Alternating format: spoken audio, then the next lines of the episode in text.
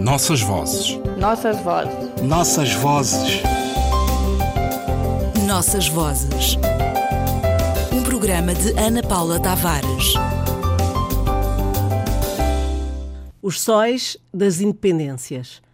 E como sempre, no Orudugu, em circunstâncias semelhantes, foram os animais selvagens os primeiros que compreenderam a dimensão histórica do grito do homem, do grunhido da besta e do tiro que acabava de perturbar a manhã.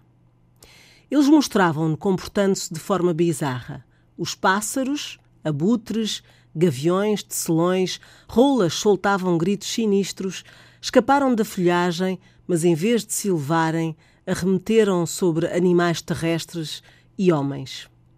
Surpreendidos por este ataque pouco habitual, os animais uivavam, precipitavam-se sobre as casas. Os crocodilos saíram da água e enfiaram-se na floresta, enquanto os homens e os cães, debaixo de gritos e de latidos infernais.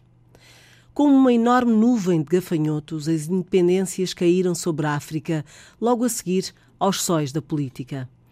Fama havia, como o ratinho do lago, escavado o buraco para a serpente devoradora de ratos. Os seus esforços tornaram-se na causa da sua perda como a folha com que acabamos de nos limpar. Uma vez conseguidas as independências, Fama foi esquecido e mandado às urtigas. Passaram os postos de ministros de deputados, de embaixadores, para os quais ler e escrever não é algo tão fútil como os anéis para um leproso.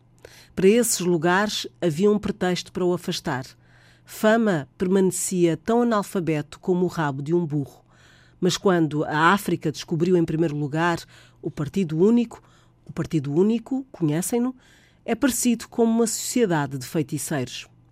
Escrito em 1970, este romance de Amadou Kuruma, publicado pela primeira vez no Canadá e em língua portuguesa no Brasil e depois em Angola, traduz a visão desapaixonada e crítica de um intelectual em relação às independências e aos políticos africanos contemporâneos.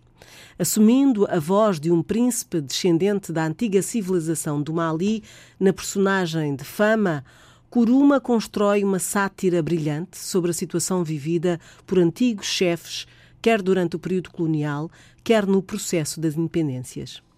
A uma grande originalidade temática, Amadou Kuruma acrescenta a mistura de géneros, epopeia, teatro, mito, e trabalha a língua francesa, fazendo-a corresponder às lógicas de antigos falares malinquês. A denúncia dos processos sociais e políticos em curso é assim servida por uma linguagem que transita entre tradição e modernidade, transformando num dos mais originais escritores africanos de língua francesa.